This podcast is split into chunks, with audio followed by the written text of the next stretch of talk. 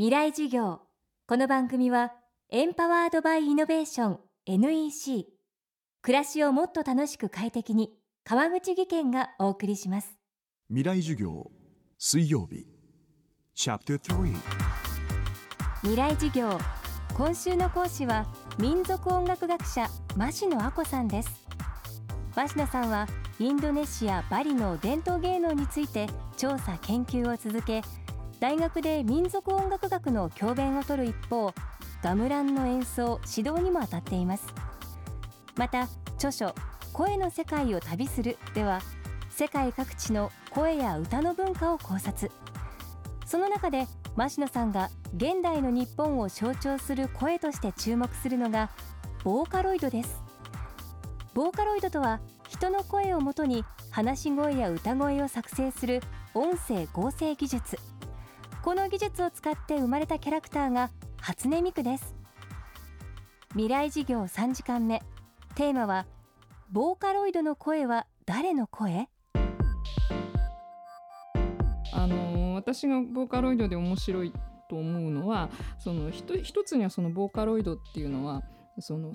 人間の生身の人間に歌わせるよりもコンピューターであの歌わせる方が楽な部分っていうのはあると思うんです。まあもちろんそのあのボーカロイドは使うにはそれなりにコンピューターの知識も必要だし技術も必要なんだけどだからボーカロイドっていうのはあのよく言われることですけれども非常にその音楽を作るチャンスっていうのを広げたわけであの何も自分が歌が上手じゃなくても知り合いにボーカリストがいなくてもお金持ちじゃなくてもまあ多少はお金かかるけどでもまあすごく高額のギャラを払わなくてもそれからあんまり文句も言わないし ものすごい高い声で歌えって言っても別にそれで喉がおかしくなるとかいうこともないわけだし息継ぎをせずに早く歌えとか言ってもそういうこともできるわけですね。ただその声っていうのは非常に生理的なもので人間にとって声っていうのはやっぱりあの非常に生々しくてしかもその一人一人全然違うものであるから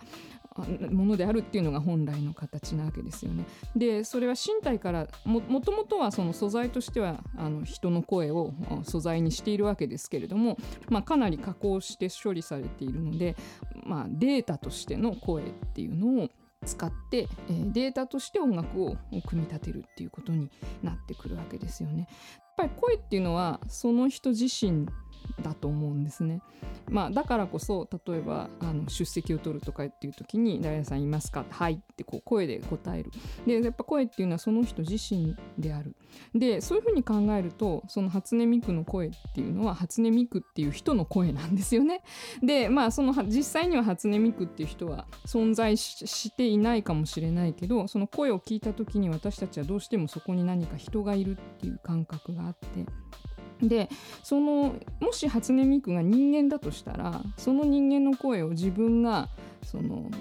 勝手に他人の体の中に入り込むようにして勝手にその彼女が何をどういうふうに歌って、まあ、歌詞にしてもメロディーにしてもどんなふうに歌うかってことをその自分が支配するっていうことに、まあ、私はちょっと古い時代の人間だからかもしれないけどちょっとなんか違和感があるんですね。自分の思うように他人の声を操るってことは本来はできないことであるっていうことがあの大きいと思います。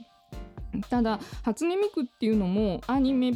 ぽくって生身の人間ではないけれどももうかなりそのインターネット上では性格っていうかそういうものがもう付与されていてどんな姿をしていてどういう人かっていうことがその何年かの間にこうだんだんこう出来上がってきちゃっててもうミクっていう人がその二次元ではあるけどなんかそこにいるみたいなそういう感覚っていうのはできてきてると思うんです。だからそういうふうに考えるとその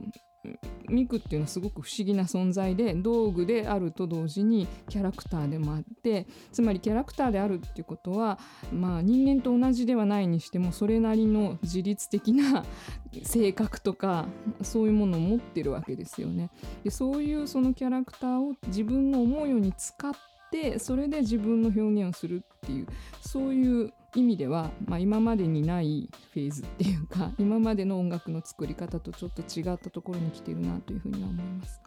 未来授業。明日も民族音楽学者増野亜子さんの授業をお届けします。で結局何を言いたいんだね？社長プレゼンで固まった。スキルアップの必要性を感じたら NEC のビジネス情報サイト「ウィズダムにアクセス効果的なプレゼンツールのダウンロードから自分に自信をつける方法まで役立つ情報満載「ウィズダムで検索。NEC 川口技研こんにちは。新井萌です。地球にも人にも優しい OK 網戸で気持ちのいい夏を送りましょう。萌えは網戸でエコライフ。川口技研の OK 網戸川口技研。未来授業この番組はエンパワードバイイノベーション NEC 暮らしをもっと楽しく快適に川口義賢がお送りしました。